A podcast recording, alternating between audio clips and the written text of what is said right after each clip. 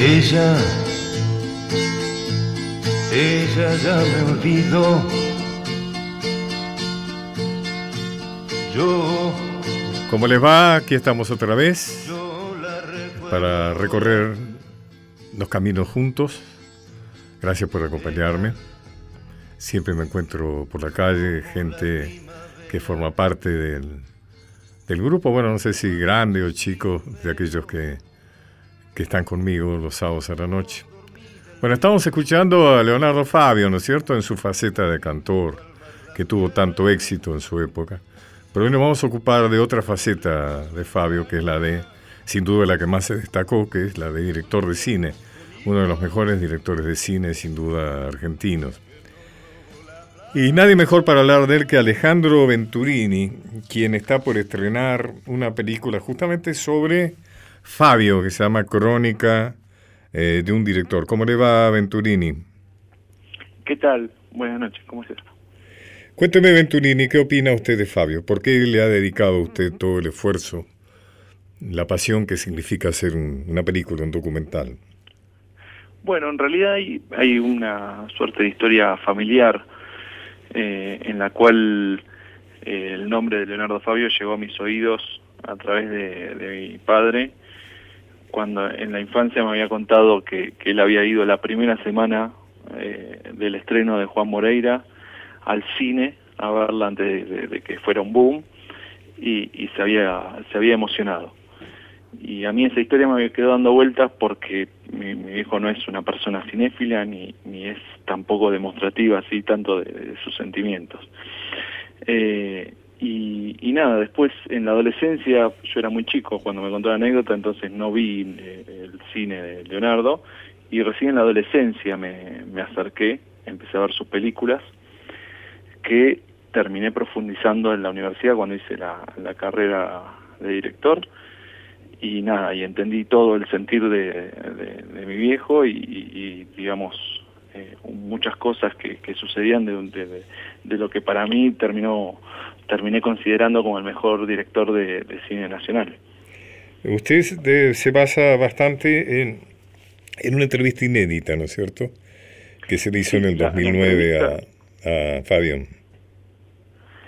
Eh, la entrevista se la realicé en 2009 eh, estaba, estaba armando un sitio web con entrevistas a directores argentinos y como era el que más admiraba, él justo estaba con la distribución de Aniceto, decidí entrevistarlo a él.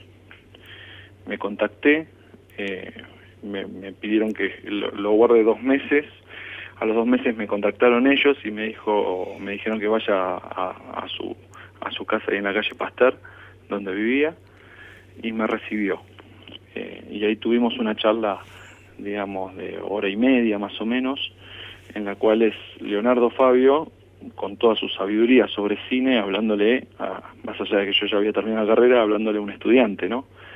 Entonces, eh, nada, después el sitio web no salió a la luz y la entrevista tampoco, eh, y empecé a pensar este, este documental de a poco, estructurándolo, porque la entrevista me resultaba muy inspiradora, y creía que si me, resultaba inspiradora para mí, que eh, estoy en el medio, eh, pensé que podía, podría ser extensivo. Así que nada, estamos... Eh, Yo me acuerdo una experiencia que tuve con Fabio, Fabio didacta, ¿no es cierto?, del cual usted está hablando justamente. Es que cuando yo colaboré con el Liceo Subiela en el lanzamiento de su, de su escuela de cine, y me acuerdo que una vez lo invitamos y Fabio trajo el dependiente.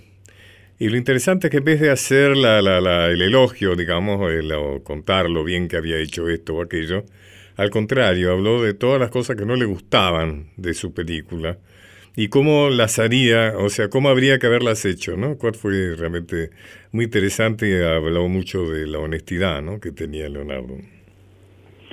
Bueno, sí, eh, nos pasó algo muy curioso. Eh, él era muy, muy obsesivo de su trabajo eh, que eh, de repente en la edición estábamos trabajando con una copia del Dependiente, casualmente, eh, y después conseguimos eh, una copia en mejor calidad. Y cuando la estamos editando, para, para introducir, el, introducir el fragmento dentro, dentro del documental, nos damos cuenta que estábamos trabajando con dos copias distintas. O sea que en algún momento volvió a la sala de edición con el Dependiente. Nos contaron que volvió, digamos, en, la última década, en la década del 2000, volvió eh, y desde su, su, su, y la edición que tenía ahí en el edificio donde vivía, eh, parece que hizo una reedición del Dependiente y de otras películas que, que él había realizado. Cuando ya se habían estrenado y demás, ¿no es cierto? Sí, sí, claro. Claro, ya ¿Aparece el peronismo en su documental? Sí, sí, aparece el peronismo, también aparece su faceta como cantante, también aparece su faceta como eh, actor, eh, también su faceta como actor de radioteatro. o sea, lo, lo que se trató de hacer con el documental es eh, qué le aportó cada una de esas caras a él para ser el director que llegó a ser. Ajá, qué interesante. Escúcheme, Alejandro, eh, es una pregunta de la que no hay que hacer, pero no importa, porque en realidad creo que usted tiene claro que es una obra, ¿no es cierto? Una obra completa. ¿Pero hay alguna película de Fabio que usted privilegia especialmente? Sí, casualmente El Dependiente. El Dependiente. Eh, Estamos hablando mucho del Dependiente me parece una, una película excepcional eh, a nivel guion y, a nivel estético. Eh, es una película muy muy nacional, muy argentina eh, y, a su vez estéticamente tiene está muy avanzado en cuanto al lenguaje audiovisual para su época. Ajá. Me acuerdo que trabajaba Walter Vidarte, Graciela Borges puede ser y no me acuerdo quién Exactamente. Eh, no, me acuerdo, no Walter Vidarte haciendo, haciendo de dependiente, y, el dueño del almacén era, no me acuerdo quién era, pero... Eh, sí, no importa. Tengo, tengo un problema con los nombres, soy, soy, Bueno, Alejandro Ventulini, fantástico. Entonces, el 17 de noviembre se estrena en el Cine Gomont. Yo creo que va a ser, yo voy a tener mucha curiosidad. De, de noviembre ya está o sea, sí, ya, ya está, digamos, ya pasó como experiencia, ¿no? Pero creo que el estreno va a ser para público el 17 de noviembre, ¿puede ser?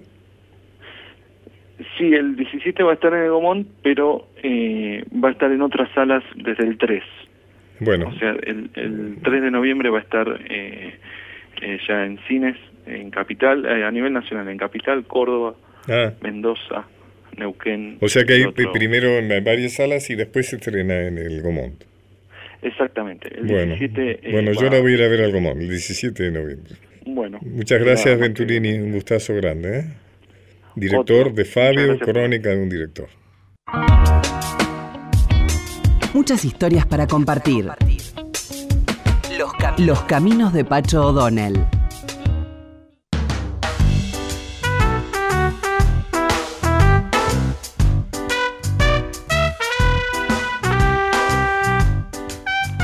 Nos acabamos de ocupar de Fabio porque la efemérides del 5 de noviembre dice que en el 2012 murió justamente el querido, recordable Leonardo. Eh, y la efeméride de la semana que viene también nos cuenta que en 1959, el 6 de noviembre, murió el poeta, narrador, ensayista y profesor Juan Carlos Dávalos. ¿Quién fue Dávalos? Una familia indudablemente de artistas. Eh, nació en San Lorenzo, ¿no es cierto?, en Salta, el 11 de enero del 87 y murió en la ciudad de Salta el 6 de noviembre del 59. Dávalos fue un hombre que dedicó su vida a exaltar, rastrear la cultura del noroeste argentino, especialmente en la salteña. Y hay un libro que me parece absolutamente encantador que se llama Los casos eh, del zorro, que son una serie de cuentos, diríamos, de fábulas, de las cuales vamos a leer hoy. Y este eh, recuerdo, por supuesto, que el amigo eh, Matías Arreceigor nos está acompañando de la operación técnica, Micaela Polak desde la producción. Y Micaela, vamos a leer de vez en cuando algunas de las fábulas de Juan Carlos Dávalos, que son verdaderamente muy, muy, muy, muy tiernas. Eh, voy a leer una que se llama El zorro, el quirquincho y la tostadora de maíz. El quirquincho es el tatú, ¿no es cierto? El peludo, es ese animalito de aspecto antidiluviano, especie de coraza. Eh, Disca el zorro y el quirquincho habían andado de compañeros. Dávalos escribe en un lenguaje que trata, que se ocupa de remedar, digamos, el lenguaje popular salteño. Habían andado buscando qué comer. Dice que iban cerca de un caminito y han visto que venía una vieja con una tipa. En la cabeza llena de ancua. La vieja que había tostado como diez callanadas de maíz para hacer cocho, volvía de la casa de una comadre donde había ido a molela a la ancua. Y ahí que le ha dicho el quirquincho a Zorro. Yo me voy a hacer el muerto a ver si la vieja me alza y me pone la tipa y cocho y como y saco lo que puedo. Y dije se ha hecho el muerto en el caminito que ha llegado la vieja y ha dicho, ve mi suerte me he encontrado este quirquincho. Seguro que los perras lo han dejado medio muerto, o está helado. Con el quirquincho asado y la sopa y cocho se van a poner panzonas mis guaguas. Y ahí que lo ha alzado, lo ha echado en la tipa. Y el quirquincho muy despacito se ha llenado los bolsillos y cocho y cuando ha pasado por debajo un árbol bien bajo, se ha colgado de las ramas. Y ahí sí ha alargado y lo ha ido a buscar al zorro y lo ha convidado. Y ahí el zorro ha dicho que va a hacer lo mismo él. Cuando la vieja ha llegado a su casa se ha dado cuenta de lo que le había hecho el quirquincho. Al otro día ha vuelto a ir a moler ancua. Cuando ha estado viniendo ha visto un zorro ahí en el camino tirado a lo largo y ahí ha dicho, este me va a pagar lo que me ha hecho el quirquincho.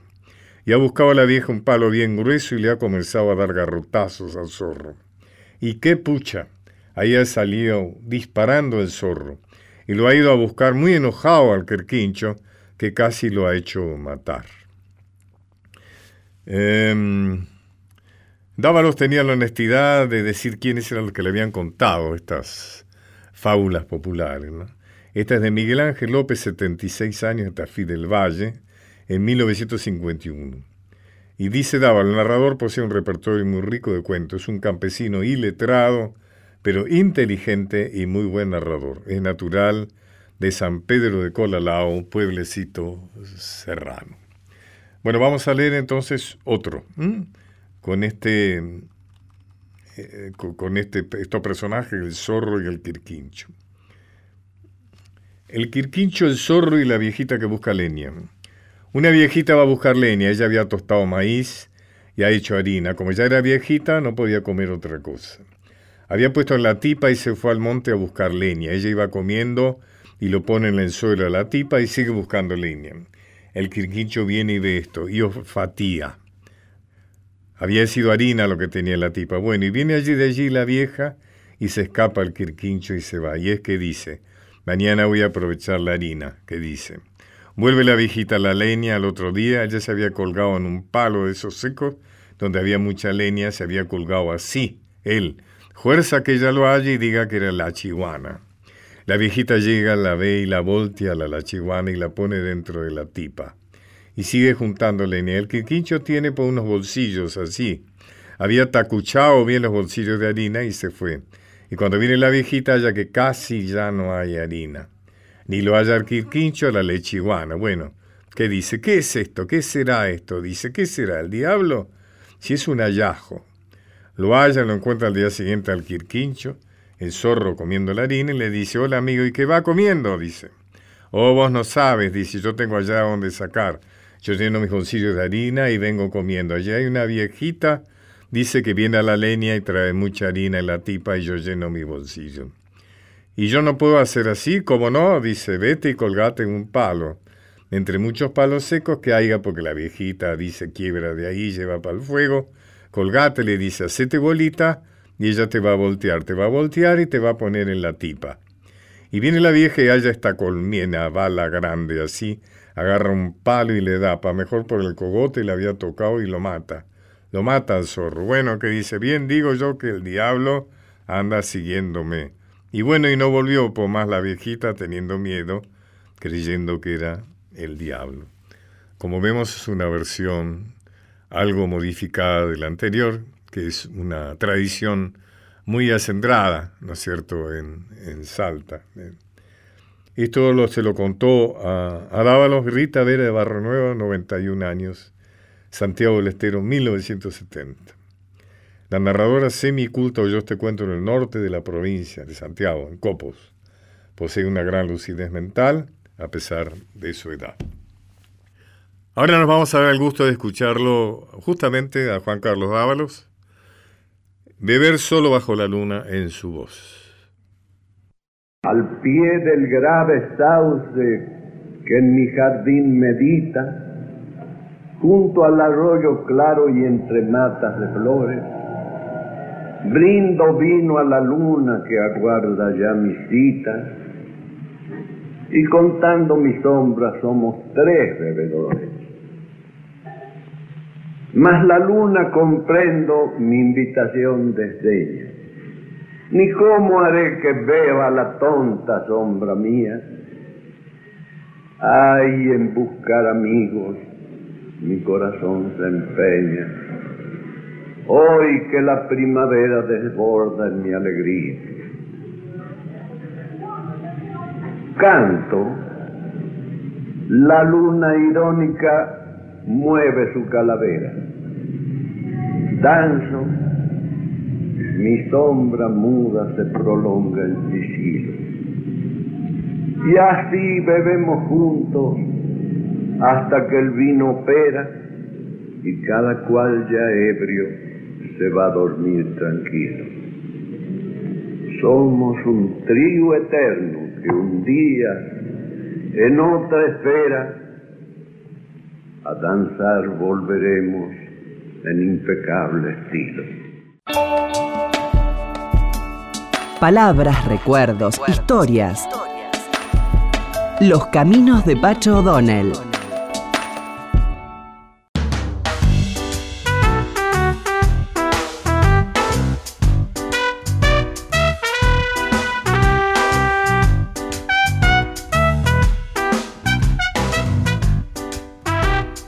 Bueno, estoy con un amigo que yo quiero mucho y que es un muy exitoso escritor de una beta, de una forma de ver la historia que es muy interesante, muy original y que indudablemente le gusta a mucha gente porque sus libros suelen ser verdaderamente muy, muy leídos, como el que acaba de sacar actualmente, que es La comida en la historia argentina. Estoy hablando de Daniel Balmaceda. ¿Cómo estás, Daniel? Bien, Pacho, como siempre, un enorme placer estar contigo.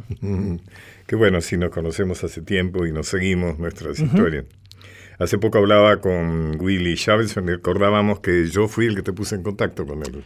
Así es, así, Así es. que- después de mi segundo libro, cuando publiqué un libro que se llama Oro y Espadas, Claro. eh, estábamos en el Museo Fernández Blanco eh, haciendo una nota, estábamos juntos, y me dijiste, yo quiero presentarte a, a Willy Javerson que porque él debería representarte a vos. Vos estás para, eh, me dijiste para allá para tomar un, un poco de vuelo y me parece que Willy es la persona indicada. Y de hecho, bueno, me contactaste con Willy que sigue siendo mi representante después de Además, no te 11 creas que- libros más. No te creas que toma cualquiera, ¿no?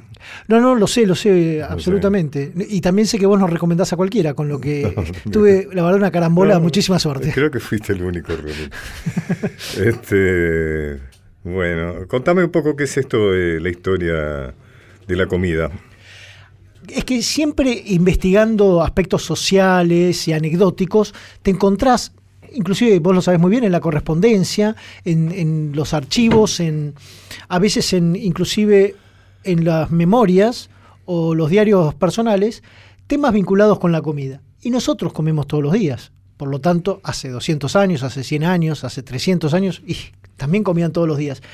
Me pareció que era una interesante oportunidad de viajar a aquellas mesas del pasado y conocer un poco el gusto por la comida, más, por supuesto, su aspecto más antropológico y también eh, lo anecdótico vinculado con la comida y nuestro pasado. Además te metes con, con, con los mitos, ¿no? Por ejemplo, que el dulce leche nació de aquel encuentro entre Rosas y Lavalle, por ejemplo, ¿no? Así es, el 24 de junio de 1829, cuando se firmaba el Pacto de Cañuelas, la cocinera de Rosas se distrajo, supuestamente, mientras preparaba una lechada, es decir, una leche con, con azúcar en el fuego.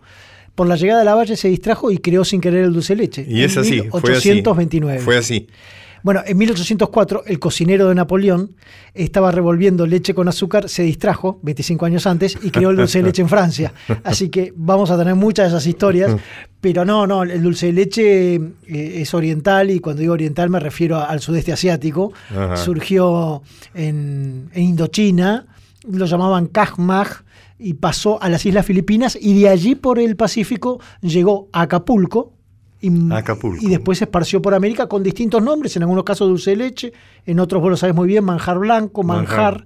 en el caso de, de Perú, eh, dulce de cajeta, distintos nombres para el mismo producto, aunque eso nos pasa a los argentinos, ¿no? Queremos ser eh, los mejores y los inventores. Nosotros tenemos el mejor dulce de leche del mundo, eso a mí no me cabe No la menor duda. no hay duda. Pero eh, la verdad es que la, la- la partida de autismo no, no, no, no la tenemos No está, no está tan claro. Igual que lo del revuelto gramajo, ¿no? Que siempre se dijo que lo había, lo había inventado el yerno de Roca, ¿era? Eh, Era el, el edecán. El edecán de Roca. Artemio, gran amigo de, de Roca. Que se llamaba gramajo de apellido. Artemio Gramajo, Claro. exactamente. Y, si, y sin embargo, es una. Eso, apareció por primera vez en el Soy Roca de Félix Luna, y el propio Falucho se encargaba de aclarar que era una licencia literaria, que él Pero- pero que no tenía ninguna prueba, pero mm, fue, vos sabés el peso que tuvo el Soy Roca como material de divulgación, por lo tanto, eh, por más que lo negara en entrevistas. Quizá eh, porque si bien son cosas de ficción tienen una encarnadura a lo real, ¿no?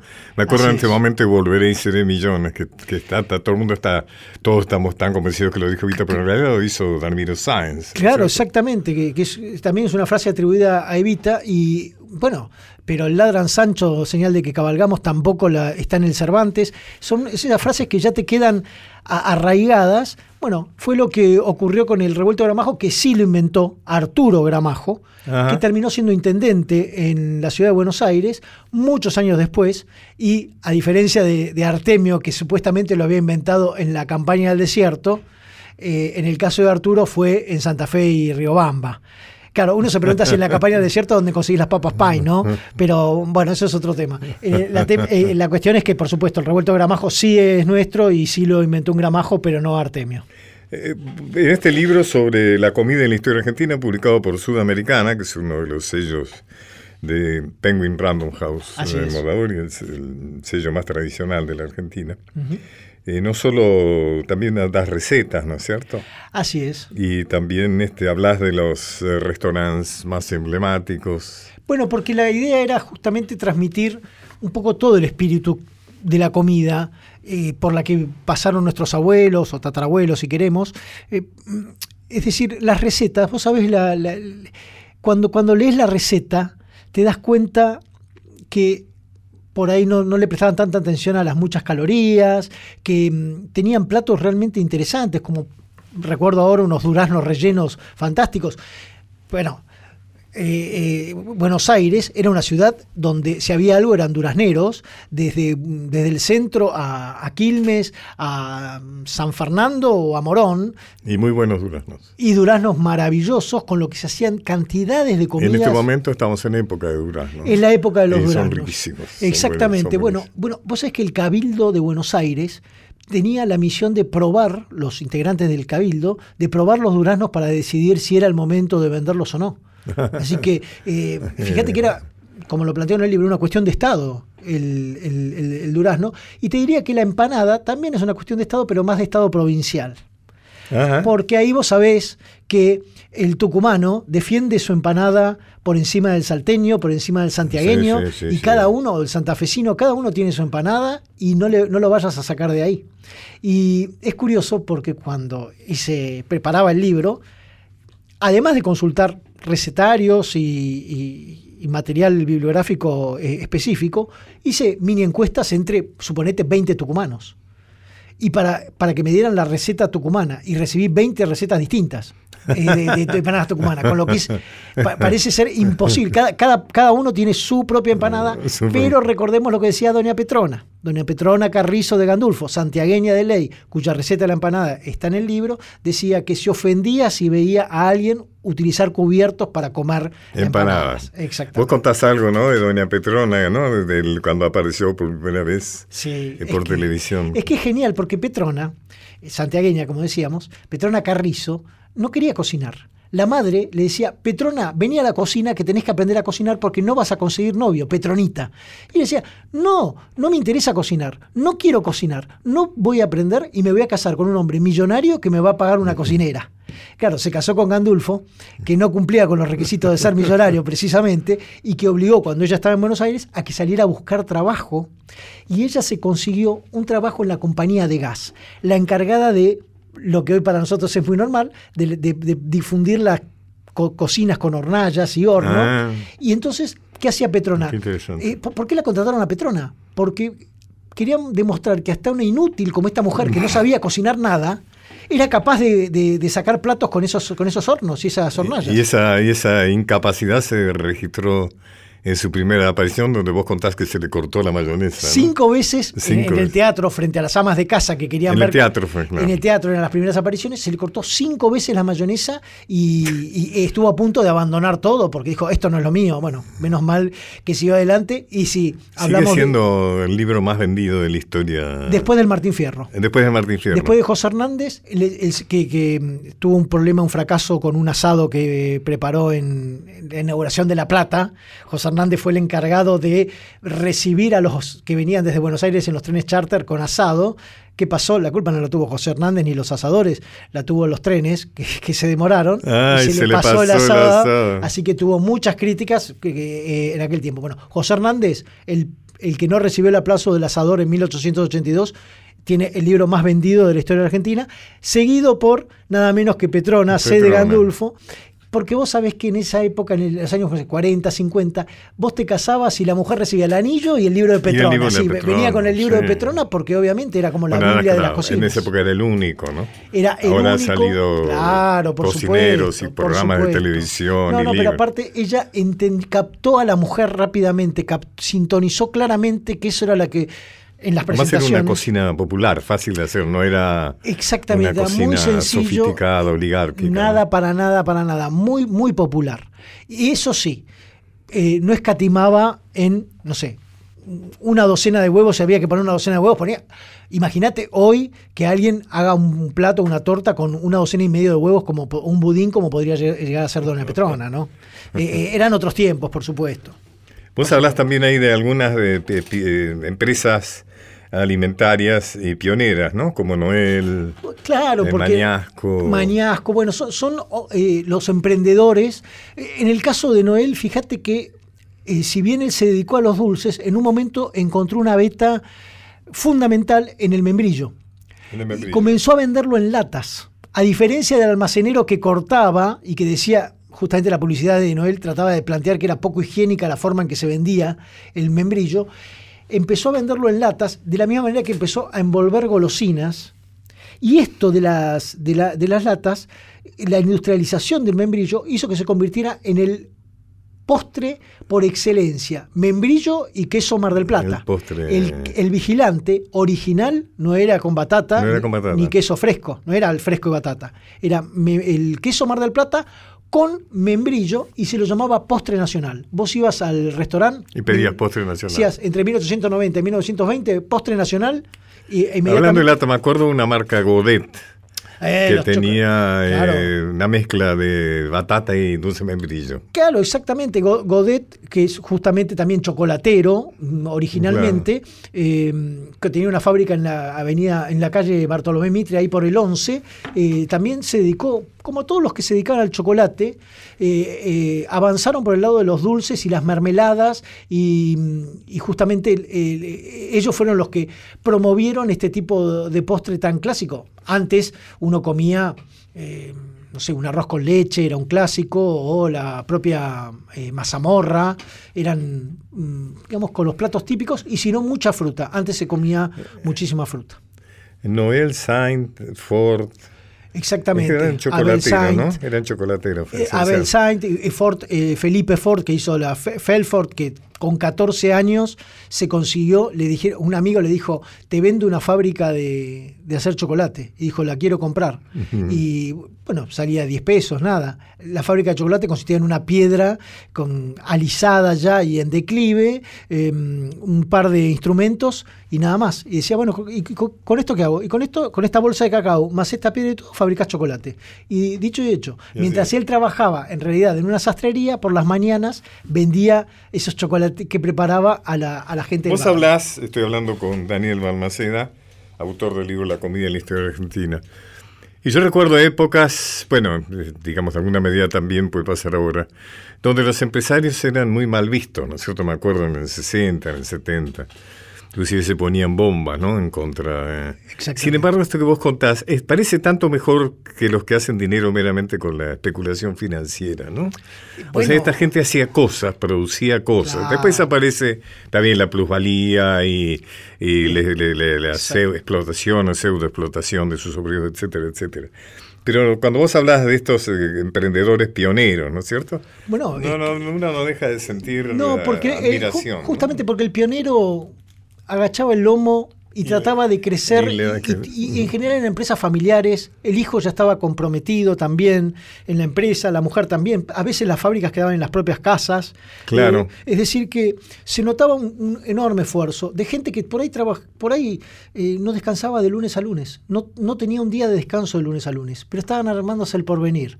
Y entonces claro si vos Vos lo sabes muy bien, Pacho. Nosotros hoy abrimos, por ejemplo, aquellos libros del centenario, de, la nación, etcétera, y muchas de las, de las fábricas, de, ya de 1910, se vanagloriaban de mirar la cantidad de chicos, de niños que tenemos trabajando. Nosotros somos, tenemos, somos un orgullo porque le damos trabajo a niños de 9, 10 años, 11, que hoy sería, por supuesto, escandaloso. Y sin embargo, eh, en ese tiempo existía esa mentalidad de, que el chico mejor que, que primero trabajara más que que estudiara porque necesitaba aportar a la casa, al porvenir. Además estábamos saliendo de ser una, eh, una, nación meramente agrícola. Exacto, agrícola-ganadera, y estamos pasando... La, idea de un em, principio de industrialización. industrialización, exactamente, de la transformación de la materia prima, que fue justamente lo que nos plantearon muchos de los eh, inmigrantes, y que te diría que también lo podemos relacionar con la comida en este sentido. La comida fusión, que hoy se menciona tanto, arrancó en los conventillos, en donde la cocinera española con la italiana, con la rusa, con la inglesa se juntaban en la propia cocina. Y cada una hacía su aporte. Y es interesante porque ahí es donde se deforman las, eh, las, comidas que vienen, por ejemplo, la milanesa. Exactamente. Eh, no tiene nada que ver con la milanesa. La pizza no tiene nada que ver. Ni siquiera tiene que ver con la pizza estadounidense, la nuestra. es muy, muy argentina. Y, muchas de las pastas. Así que eso todo ese gran cambio se generó en, el, en la cocina del convento. Bueno, como ustedes escuchan, el libro de Daniel es interesantísimo y merece el éxito que tiene actualmente, visto que está primero o segundo en las, en las listas de bestseller momento. Sí, por suerte. Eh, yo no digo nunca lista de libros más vendidos, digo lista de libros más leídos, ¿no es cierto? Está muy bien. Sí, claro. Exactamente. Sí, exactamente, apruebo. claro. Daniel, muchas gracias. Sabes que te aprecio y tengo un gran respeto por tu forma de, contar esta historia. Les aclaro que me parece muy importante que lean los libros anteriores de Daniel. Son todos muy interesantes, muy fáciles de leer y muy, muy expresivos, porque contando anécdotas eh, verídicas, alguna vez te dije no sé dónde las sacás, pues realmente requiere un trabajo de investigación grande, durgar mucho para dar con las cosas así curiosas, interesantes, muy reveladoras. ¿no? Así que bueno, Daniel, un gustazo. Muchas gracias. Gracias por tu generosidad de siempre, Pacho. Gracias. Muchas gracias. Adiós. Hace un alto y disfruta del paisaje. Los caminos de Pacho O'Donnell.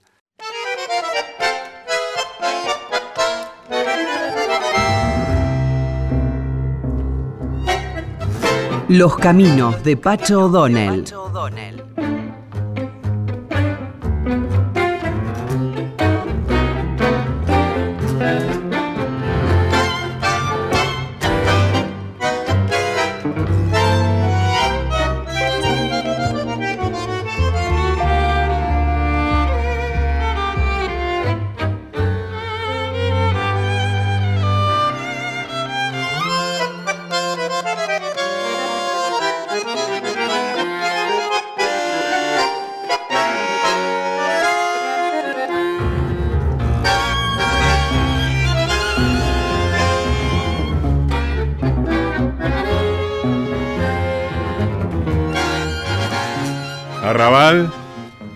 Pascual por el arranque.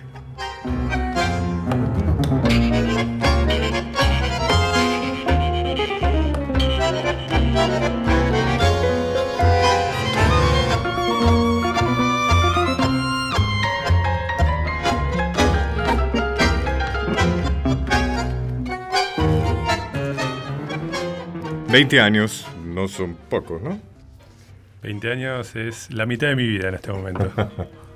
el arranque celebra, eh, gran orquesta, celebra sus primeros 20 años. Estoy con Ignacio Barchowski, el contrabajista del arranque. Cuénteme cómo empezó el arranque, porque usted está desde el principio, ¿no? Sí, sí, lo fundamos un grupo de estudiantes eh, en mediados de los años 90, un poco casi como un grupo de estudio, ¿no es cierto? Porque estudiantes estudiantes de música, ah. que muchos coincidimos en, la Escuela de Música Popular de Avellaneda y también en, el Conservatorio eh, Municipal, el Manuel de Falla. Eh, bueno, nos, entusiasmamos con el tango y nos dábamos cuenta que estábamos frente a un lenguaje que si bien nos apasionaba y nos enamoraba, nos era aún bastante ajeno. Eh, no era muchísimo el tango que uno podía ir a escuchar tocar en vivo. Los grandes maestros o estaban, no estaban en actividad o estaban agazapados en los boliches para turistas. Entonces había que meterse muy profundamente con los discos y salir a cazar maestros con la guía telefónica y tocar timbre y llamar por teléfono, porque nosotros nos dábamos cuenta que lo que sonaba en esos discos que admirábamos de las orquestas de los 40 y 50 era algo de un nivel de elaboración y complejidad que, mm, que, implicaba realmente muchísimo estudio. Entonces nos metimos en el arranque, al principio, insisto, como un grupo de estudio para entender el objeto, de qué estaba hecho eso. ¿Y qué, encontraron en esa búsqueda de maestros? Y encontramos, bueno, muchísimas cosas. Obviamente, este, al principio nos dábamos cuenta cuando nosotros tocábamos y comparábamos lo que tocábamos nosotros con, los discos, que era una porquería, ¿no? Interesante. Y no, no, entendíamos eh, por qué. Y, en ese viaje de ir a, conocer a los maestros nos fuimos encontrando con realmente eh, muchísima generosidad de parte de los Leopoldo Federico, los Pepe Libertela, los Emilio Balcarce, todos grandes maestros que fueron mentores de nuestro grupo y de muchos otros también. Eh, y pasó, algo, interesante, porque nosotros en ese momento nos acercábamos con mucho respeto, pero también este, con un hambre de locos, y nos dimos cuenta que ellos nos estaban dando la receta. Lo que no nos dijeron en ese momento es que la receta tardaba 20 años en cocinarse. ¿Y en su instrumento especialmente, usted con quién eh, ¿quién, fue de alguna manera la persona a imitar o su maestro? Y fueron varios, pero tengo que nombrar, por supuesto, al gran Horacio Cabarcos y también al, Alcides Rossi, dos contrabajistas que, que me entusiasmaron mucho y que me inspiraron mucho y de quienes aprendí claramente cuál era el rol de mi instrumento dentro del, tango. ¿no? Muy importante entender el rol.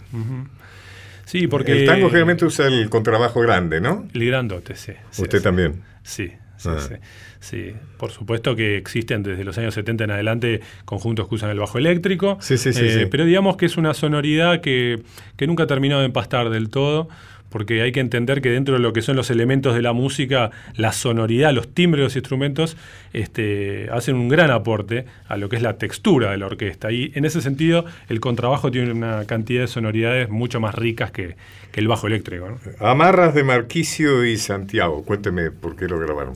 Ah, este es un tema muy lindo que es del repertorio de nuestro actual cantor, Juan Villarreal, que está con el grupo hace ya cinco años y no había grabado disco todavía. El último disco que habíamos hecho antes de este fue el disco que hicimos junto a Leopoldo Federico, un disco precioso, eh, en el año 2010. Pasaron años y volvemos al disco y por suerte Juan Villarreal, que es nuestro cantor, pudo registrar eh, su repertorio, que es mayormente repertorio tradicional, pero también en el disco hay algunos temas nuevos. Eh, este tema, bueno, es un tema emblemático del repertorio de Héctor Maureo, de Alberto Castillo.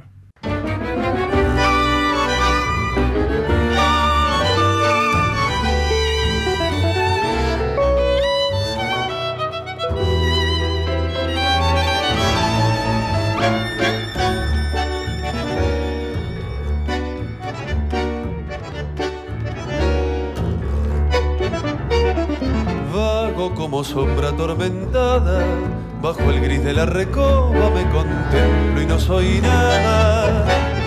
Soy como mi lancha carbonera que ha quedado recalada, vive atada a la ribera. Yo también atado a mi pasado, soy un barco que está anclado y siento en mis carnes sus amarras como garfios, como garras. Lloro aquellos días que jamás han de volver. Sueño aquellos besos que jamás he de tener. Soy como mi lancha carbonera que ha quedado en la ribera. No parte más. Bueno, buena voz, ¿eh? sin duda, ¿no? Sí, sí, un gran cantor. ¿Quién hace la instrumentación? Eh, son varios, en realidad. Actualmente los tres arregladores eh, más activos son Ariel Rodríguez, nuestro pianista, Martín Vázquez, nuestro guitarrista, y sobre todo Camilo Ferrero, que es primer bandoneón y fundador del grupo conmigo. ¿no? ¿Por qué, nombramos, ¿Por qué no nombramos los Sí, además de los que acabo de nombrar, en los violines están Manuel Quiroga en primer violín, Emanuel Tepper en segundo violín, está Marco Antonio Fernández en segundo bandoneón, yo en contrabajo y bueno, y Juan. ¿Cuántos son? son Ocho. Ocho. Sí, sí, es una pequeña orquesta típica, podríamos decir. Ajá. En la época de las grandes orquestas, ¿no? Uno- Y es una sonoridad. Es interesante la- el tema de la orquesta típica porque la sonoridad creada por eh, la mezcla, digamos, de los timbres de la cuerda, el bandoneón y el piano, es una sonoridad única en la música universal. No existe en otra música. Es uno de los grandes aportes del tango a la música universal. Eh, entonces podemos decir que ya aquellos sextetos de mediados de los años 20, como el sexteto de Caro, por decir uno emblemático, pero los hubo muchos, que eran dos bandoneones, dos violines, piano y contrabajo, ya encierra eh, lo, digamos, lo que es el corazón de ese sonido, que creo que es un aporte muy generoso y muy interesante del tango a la música del mundo. Este tango para turistas, o este tango de boliche, digamos, ¿no? De boliche. Sí. eh, ¿Es bueno para el tango? O sea, ¿de bueno, ¿lo conserva o lo deforma? ¿Qué opina usted? Y un, un poco de todo, en Un realidad. todo. ¿no? No, no hay una mirada, uno no puede tener una mirada única, porque la primera reacción para los músicos que observamos o eventualmente somos parte de eso eh, es de rechazo porque eh, va, va en, en contra, digamos, de la naturaleza artística y, y- y además creo de la naturaleza compleja que tiene el género, porque en general esos boliches lo que buscan es... eh, es el efecto, ¿no? Entonces buscar solo tangos trillados, con Claro. arreglos muy espectaculares y muchas chicas muy lindas bailando por los aires, con lo cual es algo que artísticamente un poquito va en detrimento de lo que de la sofisticación que tiene el género. Al mismo tiempo, los músicos que hacen eso lo hacen muy bien, son muy buenos profesionales en general y al mismo tiempo ese trabajo les permite vivir y después del boliche hacer sus propias cosas. Entonces es como, bueno, un toma y daca Sí, ahí sí, donde sí, sí. es necesario, ¿no? Yo creo que por ahí para el mundo de los bailarines sí está más visto como algo artístico, como que ellos pueden ahí desarrollar algo. Ajá, ajá. Para el músico en general eh, es más un trabajo y punto. A los nuevos milongueros de Ferrero. Así es, este es un nuevo tango, es una composición muy muy reciente, de hecho la preparamos para la grabación de este disco y, mm, y es curioso porque llegamos muy con lo justo a la grabación y después de escucharlo se transformó en nuestro tema favorito del disco. ¿Ah, sí? Sí, y creo que en buena medida porque logramos, creo, este, tanto en la composición de Camilo como en su arreglo, pero bueno, en cómo fue tocado, una, logramos una aproximación este, muy buscada por nosotros a ese perfume de, de la orquesta de Alfredo Gobi, que es para nosotros la orquesta de todas las orquestas. La, la Ferrero Gobi. Ajá. Sí, porque en su, en su estilo resume en buena medida este, todas las orquestas típicas. Cuando uno escucha a Gobi, está Troilo, está Pugliese, está Salgán, está D'Arienzo, está todo. Y a nosotros nos gusta esa idea porque justamente eh, deja muy en claro eh, esto que en el tango, en la música popular aparece, y en el claro, eh, claramente en el tango está muy destacado, la diferencia entre lo musical y lo estilístico. Lo musical, ¿de qué está hecho? ¿Qué está escrito? ¿Cuáles son las notas? Lo estilístico, ¿cómo se toca eso que está escrito? Y acá nosotros hicimos un trabajo que, bueno, podría decir que nos llevó 20 años lograr sonar como en este tema. Qué bueno. Micaela, vamos a tener en cuenta lo de Gobi, que para él es la orquesta de las orquestas. Bueno, vamos a escuchar entonces lo del tango de Ferrero a los nuevos milangueros. Eh, perdón, aclaro que Ferrero es primer bandoneonista Sí. del arranque.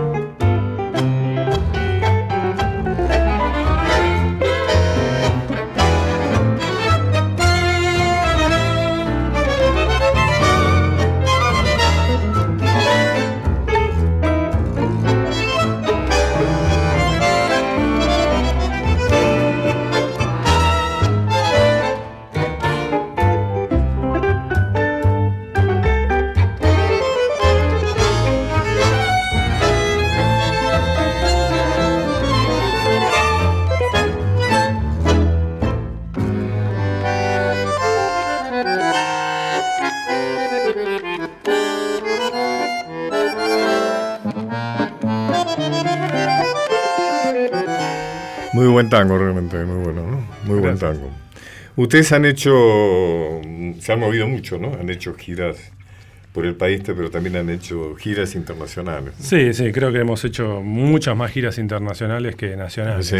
Sí, sí, sí. La verdad que el tango, en ese sentido, es muy generoso, es eh, extraordinariamente generoso. Eh, entonces cuando uno se dedica al tango y si lo, hace más o menos bien, eh, son muchísimas las puertas que están abiertas y en estos 20 años hemos recorrido más de 300 ciudades de todo el mundo. 300 ciudades. Sí. Estuvieron en Bélgica, Francia, Luxemburgo ahora, ¿no? ahora sí, esto hace unos meses, sí. Pero hemos estado, sí, en Europa, no sé, 15, 20 Colombia sí, ¿no? Colombia también, hemos ido a Japón varias veces, Estados Unidos, bueno. ¿Le gusta el giro? Sí, nos gusta la gira. ¿A usted le gusta la gira? A mí me gusta, pero ya no me gustan las giras largas. Me gustan las giras cortas. Porque, bueno, después de muchos años de viajar, este, hay cosas que, bueno, empiezan a pesar un poquito más, sobre todo cuando uno desarrolla una familia acá y otras actividades profesionales.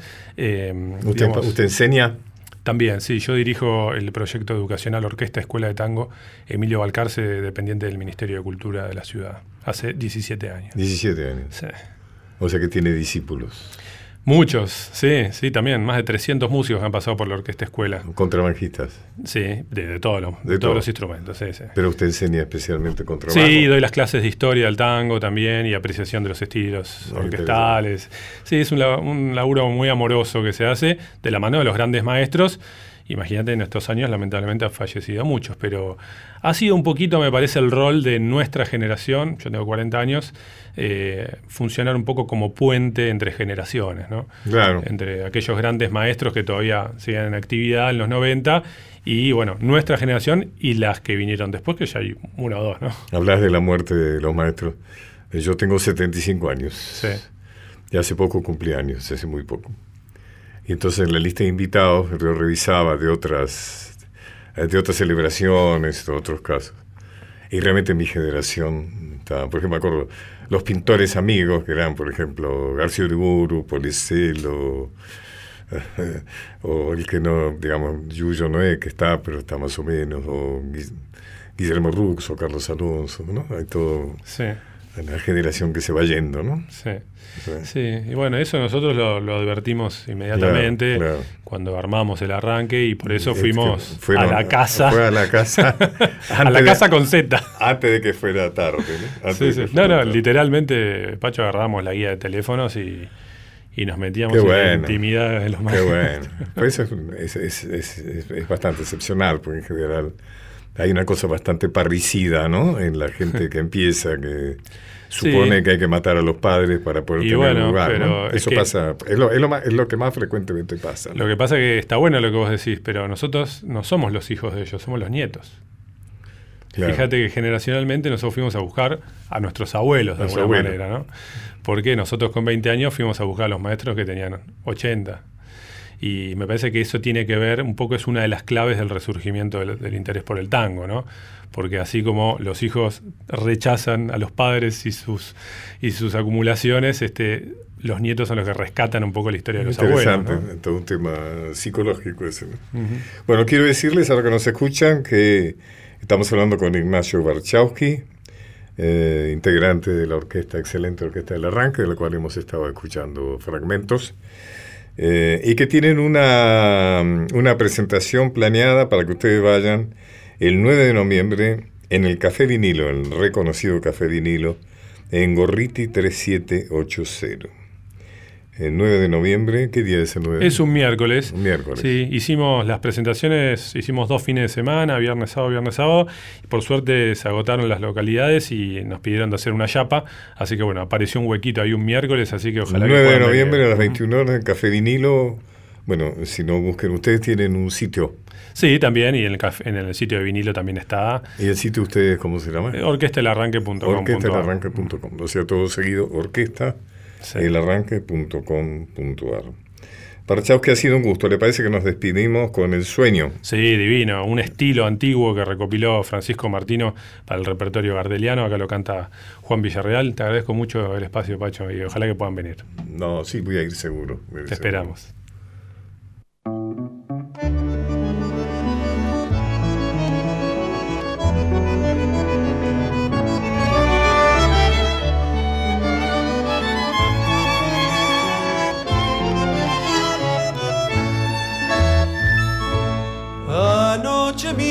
Dormía del cansancio fatigado. No sé qué sueño adorado cruzó por la mente mía. Soñé de que te veía y vos me estabas mirando, que yo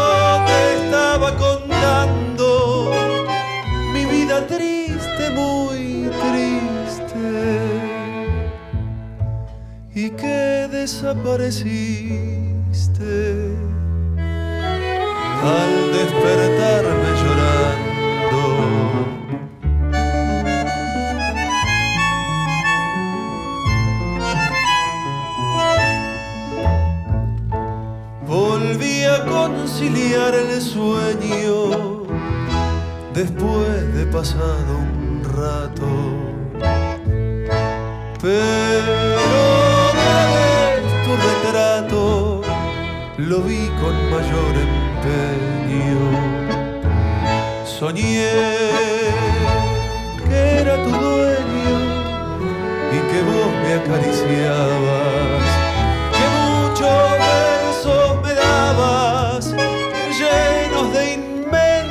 cariño.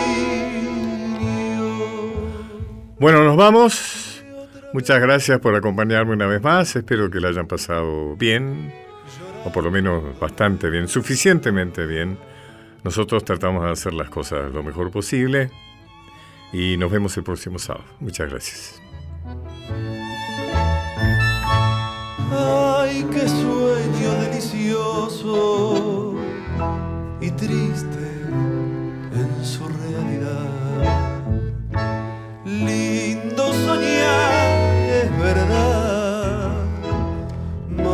despertar doloroso. Ver el cambio pavoroso que se pierde en el sendero. Quisiera soñarte, pero tengo el alma desgarrada. Quisiera soñar